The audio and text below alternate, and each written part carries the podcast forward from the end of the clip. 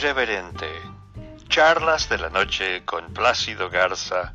y Francisco Dubrán Rosillo.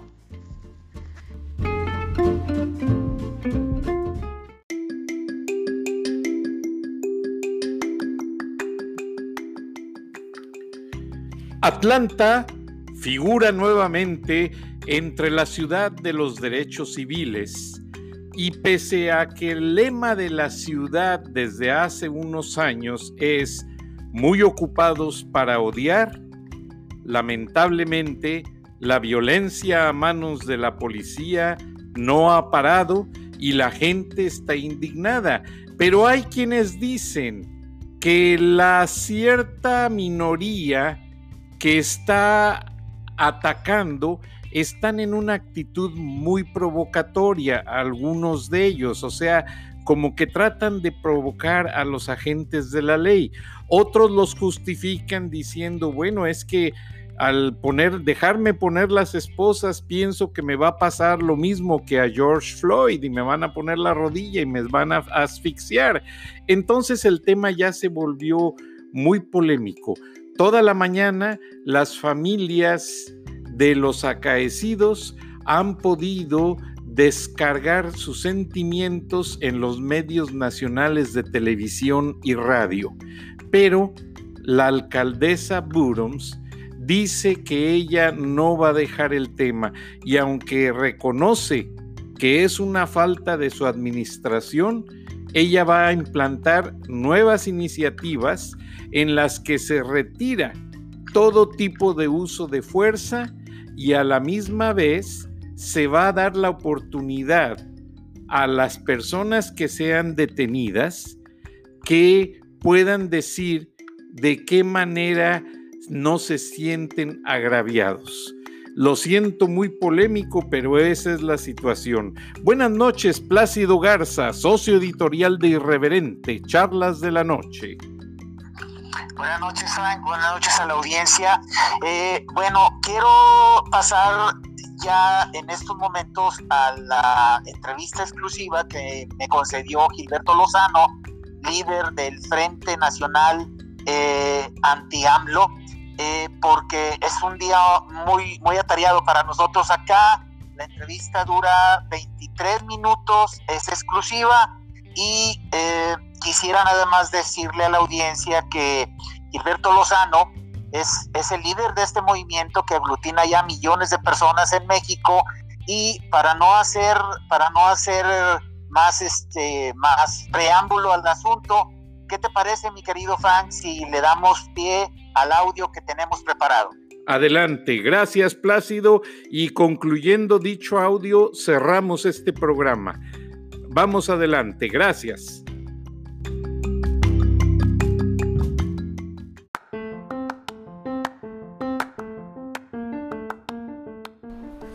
Eh, entrevista con Gilberto Lozano, 5, 4, 3, 2. Buenos días, estimado Gilberto, ¿cómo estás? Me da mucho gusto saludarte, Plácido. Pues bueno, muy satisfecho, no contento porque esto tiene que ser continuo y, debemos de sumar más, pero hasta cierto punto, pues bueno, en la respuesta de la gente del Frente Nacional Se duplicó en 14 días, se duplicó. Esa es la realidad, pasamos de 77 eh, ciudades con caravanas a 141 confirmadas y lo que se viene, eso sí, ya no me lo imagino porque ya nos hablaron de Hong Kong, de Italia, mexicanos que se están sumando y de ciudades que hasta desconocía el nombre. Así es que vamos, vamos en el camino correcto, estimado Plácido. Muy bien. Gilberto, ¿qué organizaciones se han sumado a, la iniciativa que tú estás eh, manejando? Me gustaría mucho preguntarte esto porque eh, yo creo que estarás de acuerdo en que todavía está medio pulverizado el, tema de las oposiciones contra, López Obrador, pero tú que estás tomando la cabeza en, este, en este frente, ¿qué organizaciones se han sumado a, tu causa? Mira, yo quiero dejar bien claro que no es mi causa, es la causa que nos puso en sintonía a 67 mexicanos que forman el Consejo Rector, en donde se han ido incorporando inclusive jóvenes, psicólogos, comerciantes,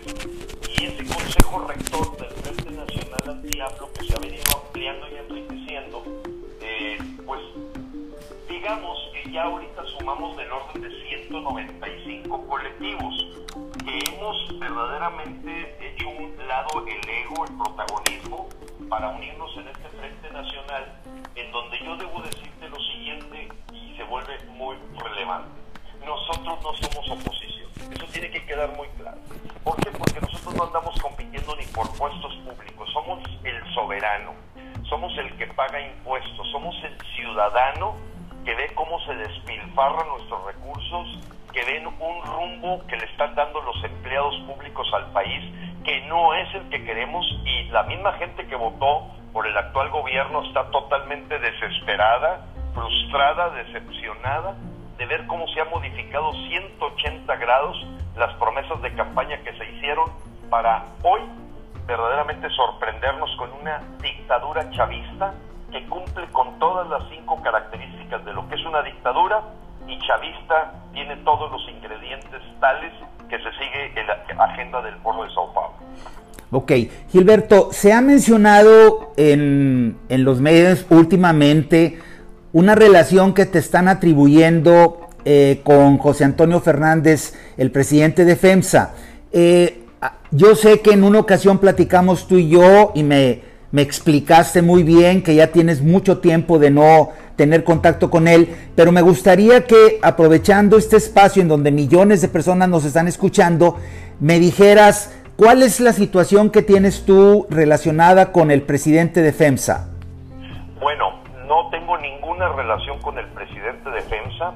el, con, eh, el general del Frente Nacional Anti-AMLO no tiene ninguna relación con José Antonio Fernández como presidente del TEC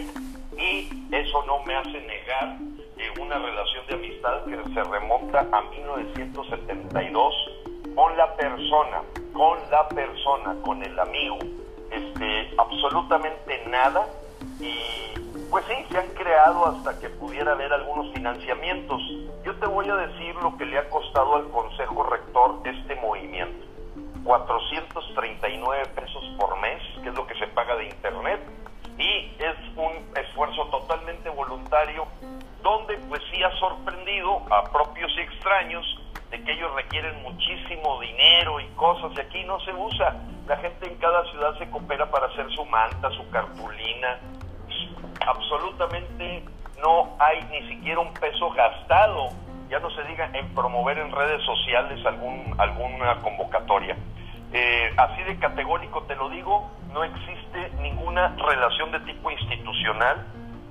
para efectos de lo que estamos haciendo en el Frente Nacional Anti-AMLO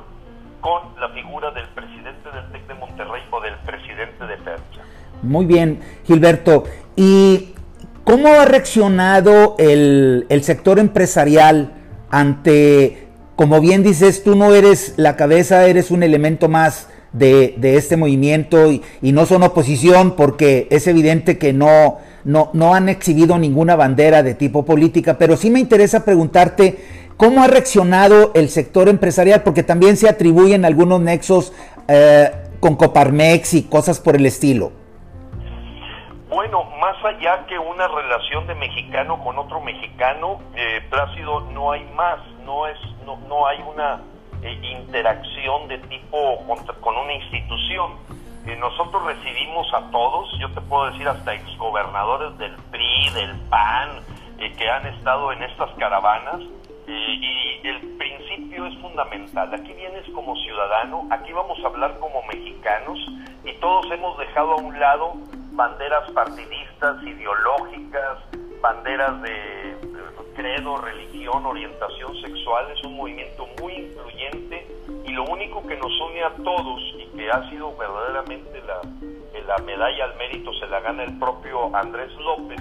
pues nos ha unido a todos los mexicanos para decir basta ya, no queremos una dictadura chavista, esto no es por lo que la gente eh, votó, eh, y los que no votaron pues también tenían ya la hipótesis de que pudiera ocurrir esta amenaza, que ya no es amenaza, es una realidad. todos los cambios que ha habido obedecen específicamente a la agenda del foro de Sao Paulo. Entonces la relación con la Coparmex pues, es la que pueda tener una persona como tu servidor, que fue ex vicepresidente de la Coparmex en Nuevo León, siempre estuve en la Comisión Ejecutiva Nacional de la Coparmex en mi época, hace 20 años que estuve en el grupo FEMSA, eh, y no hay absolutamente en esta creación de una cosa que le llamaron BOA, eh, pues más allá que la idea que la, que, la creó, que fue Hugo Chávez. O sea, Hugo Chávez fue el primero eh, que en México, eh, perdóname, que, en el mundo habló de la BOA como burgueses opositores asociados. Ahí está el video, ahí se manifiesta dónde nace lo de la BOA y seguramente Francisco Arias, que es el que le dicta qué hacer a López Obrador, me refiero al embajador de Venezuela en México, pues les dijo que sacaran la BOA, porque como la sacó Hugo Chávez también le funcionó, y pues saca la BOA para victimizarse y hacer sentir que hay un, una conspiración, pero aquí todo Plácido va en el marco jurídico que tiene la Constitución, el sexto constitucional que es la libertad de expresión, el octavo que es el derecho de petición que el mismo López usó con Peña Nieto para pedir su renuncia. Así nosotros hacemos uso de ese, de ese vehículo que te da la Constitución para decir queremos que te vayas, queremos que te despedirte. Eh, y el, el noveno que permite la libre agrupación para propósitos lícitos, como es la libre manifestación de las ideas. Y el 39 que es contundente. En todo momento el pueblo tiene el derecho inalienable de alterar o modificar el gobierno. Muy bien. Eh, Gilberto, ¿cuáles serían los objetivos torales del, frente eh, que se está movilizando cada vez más a nivel nacional respecto a la presidencia de López Obrador? Correcto, mira, hay un plan A, B y C. Del plan A, que es el más conocido, son tres etapas. La primera etapa es lograr a través del frente jurídico, el frente de la presión social, que López Obrador dimita. Como dimite, como dimitió Richard Nixon, como dimitió Mubarak, como dimitió Evo Morales, Otto Pérez, o sea, esa es una historia de la humanidad, o sea,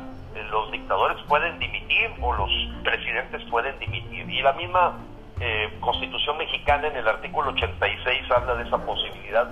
contundente y clara. El plan, entonces en ese plan, la primera etapa es que el señor se retira, y al retirarse viene la etapa 2. La etapa 2 es la unificación sobre un empleado que quisiéramos tener en Los Pinos o en el Palacio Nacional. A nosotros no nos gusta mucho eso del Palacio Nacional porque como que hay un síndrome de reyesuelo y lo ves por la realeza con la que hoy se conducen los tres hijos de López, que sin haber trabajado nunca, sin haber cotizado en el Seguro Social, hoy son fabricantes de alcohol y de chocolates eh, entonces, ah, probablemente nos, gustaría tener ese empleado mejor en los pinos, haciendo su chamba, no andar en procesos electorales. Esa es la etapa 2, un perfil bien definido para ese empleado que queremos de mandatario nacional y una vez con el perfil hacer una compatibilidad de nombres de mexicanos que queremos ver en la boleta electoral de junio del próximo año, porque al dimitir el presidente interino tiene que llamar de nuevo a elecciones. La etapa 3 de este frente, pues es la reconstrucción nacional para volver a, dentro de lo que cabe, a recuperar el México totalmente que se ha perdido en un crecimiento que le podemos llamar más bien de crecimiento, una polarización social, una espiral de violencia, eh, una problemática de educación en manos de los sindicatos, sea, se ha perdido por completo y nos hemos rezagado 60 años para casi irnos a 1973, allá con el señor Luis Echeverría. Muy bien. Gilberto, el, el, la siguiente etapa, ¿cuál sería? Bueno, pues una vez que dimita López Obrador, ahorita ya estamos preparando esa segunda etapa, que es eh, que la gente participe en ver cuáles son las 10 características fundamentales que queremos de nuestro empleado, porque eso es lo que es el mandatario nacional, un empleado. Sea, los mandantes participaremos en decir cuáles son esas 10 características, 8, 11, que son claves de lo que debe tener esa persona. Ejemplo, pues que no le deba favores a los carteles de la droga, eh, que no tenga una, que es una persona neutral a gobernar para un partido en lugar de gobernar para todo México, que tenga una experiencia internacional que lo permita no sentir vergüenza de acercarse a las cumbres internacionales, que tenga una capacidad de armar equipos de trabajo con excelencia y no con una Blancanieves y los siete enanos, en fin, entonces, una vez teniendo ese perfil, vamos a hacer la compatibilidad de candidatos y esa etapa, digamos, que se va a juntar con la número uno, que es seguir presionando a que López se retire. Ahora, Plácido, es muy importante mencionarle a, la gente que nos escucha que probablemente la parte visible que ellos observan es esta de las caravanas, pero ha habido muchas acciones. Por ejemplo, conjuramos el que hubiera una sección extraordinaria en la Cámara de Diputados a través de millones de cartas a los 500 diputados para que no se hiciera esa sesión extraordinaria que le daba poderes ilimitados al presidente en el presupuesto. Le mandamos 1.4 millones de cartas a Donald Trump pidiéndole que no podía llamar amigo a alguien que nos lleva a un régimen eh, chavista bolivariano. Eh, también ahorita, por ejemplo, estamos presentando en forma masiva amparos contra la militarización, toda vez que tenemos como fecha límite el 30 de junio. Entonces hay muchas cosas tras bambalinas que son acciones del Frente Nacional Anti-AMLO que responden a esta trinchera jurídica de presión social, más allá de las caravanas que nos están ayudando a sumar y sumar y sumar más gente. Yo te quiero decir, eh, Plácido, que ayer me habló gente de Hong Kong, de Italia, de Bélgica y de muchas ciudades de México que ni siquiera conocía sus nombres,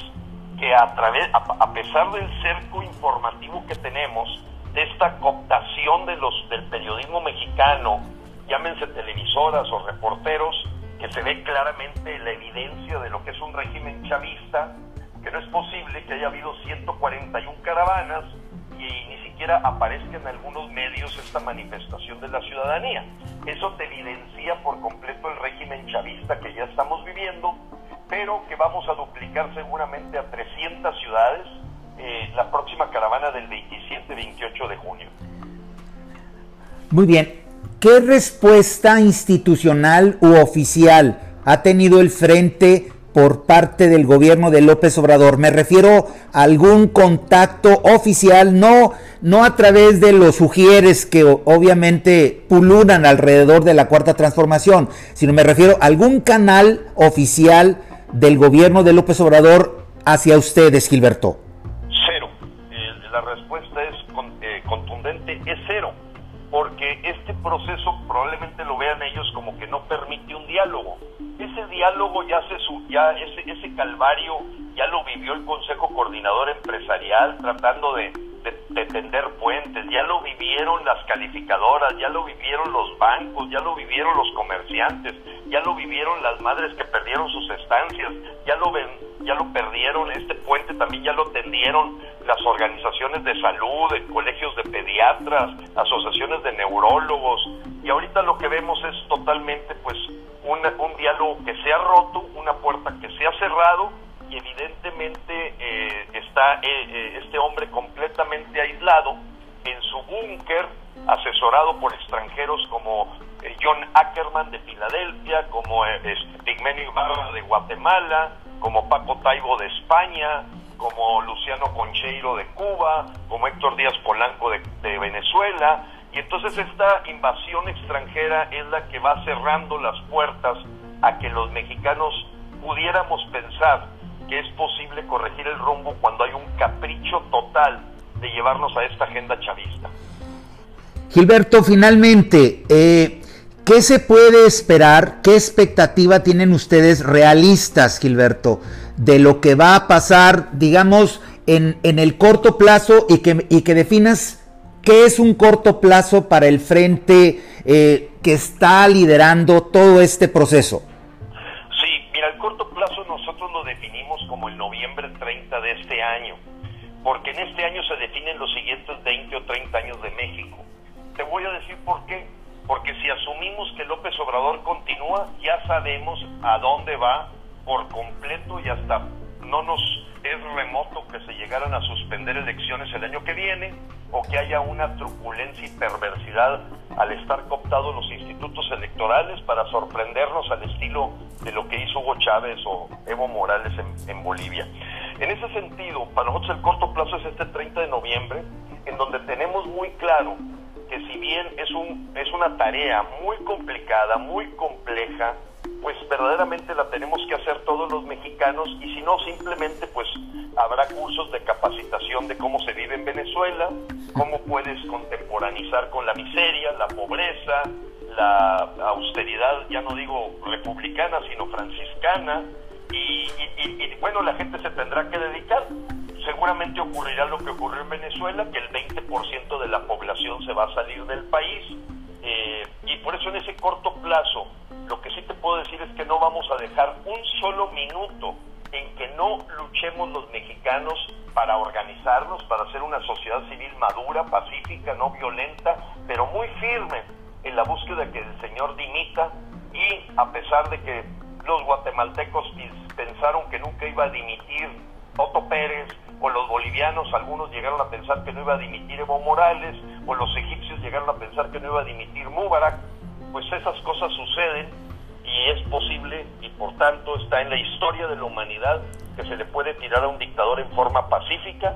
Y bueno, ahí hay gente muy docta que ha investigado estos fenómenos y que todo dependerá de la respuesta de los mexicanos para aprender en cabeza ajena o brincar a 20 años más para que sean nuestros hijos los que estén luchando como lo hacen los venezolanos o lo hicieron los bolivianos para quitar un régimen chavista claramente identificado. Personalmente, ¿cómo ves tú a López Obrador? ¿Cómo está reaccionando? ¿Qué alcanzan ustedes a ver en su comportamiento personal eh, relacionado a todo esto, Gilberto?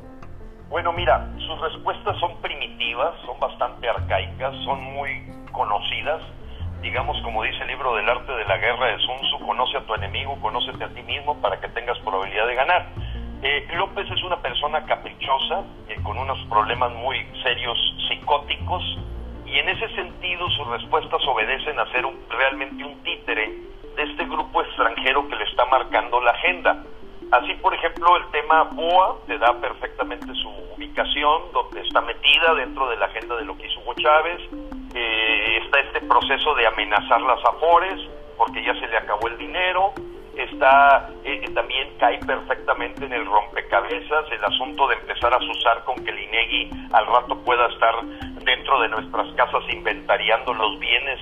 del, proletariado. Eh, entonces vemos claramente una agenda chavista y que él responde distrayendo, creando cortinas de humo, eh, para seguir avanzando, porque sí, el avance lo vemos claro en esa agenda,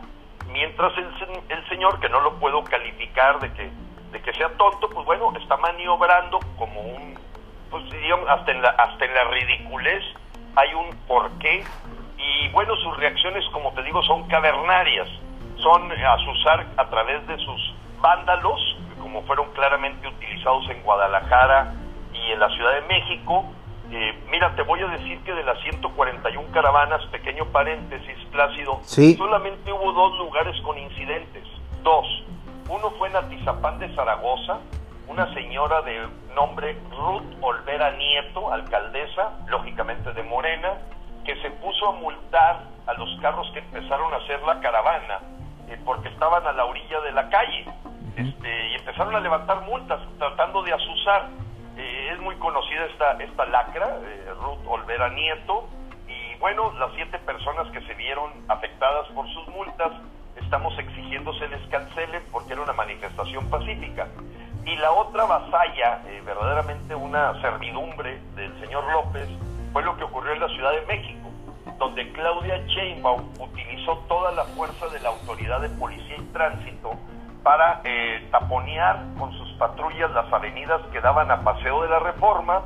evitar que el contingente o caravana avanzara hacia el Zócalo, y lo que no hizo con los vándalos, la antifa, que traían bombas molotov, que quebraron vidrios, que martillaron ahí la embajada de Estados Unidos en México, sí lo usó contra una caravana totalmente pacífica,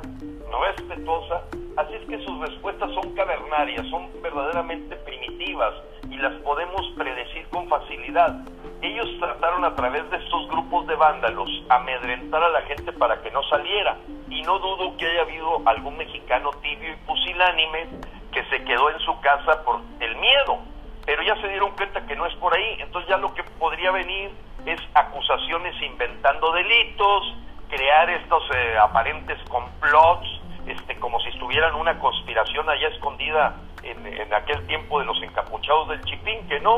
esta es una manifestación abierta, jurídicamente sustentada, pacífica y que lleva todos los requisitos de ley para que nosotros no vamos a tomar paseo de la reforma, nosotros no vamos a quemar pozos petroleros, nosotros no nos vamos a poner una banda presidencial cuando no se fue electo, nosotros no vamos a crear este, ese, ese tipo de, cuestiones rabiosas eh, primitivas que usó el propio López, en que como bien dicen, por sus frutos los conoceréis, y alguien que haya hecho ese análisis podría perfectamente pronosticar el comportamiento y la conducta que responde en este mandatario al de un vil porro que hoy está de inquilino en el Palacio Nacional.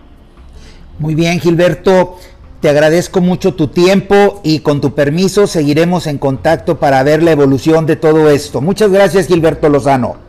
Muchas gracias, apreciado Plácido, y bueno, a todos los que nos escuchan, eh, búsquenos como frena y que podamos este 27, 28 de junio volver a duplicar los mexicanos que defendiendo a sus familias, su dignidad, sus propiedades, vayamos a resistir contra esta dictadura chavista que pretende imponernos este grupo extranjero a través del señor López. Gracias, Plácido. Gracias, Gilberto. Que tengas muy buen día. Hasta pronto. Para ti. Gracias.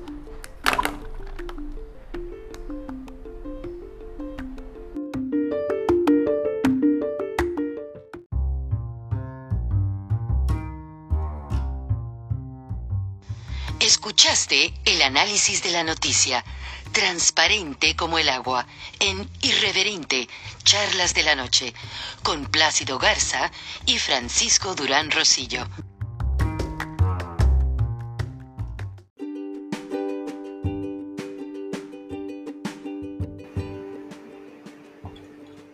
Beatriz Pajés, la voz más acreditada de la opinión editorial en México cada semana en Irreverente, Charlas de la Noche. Y la puedes leer en www.siempre.mx.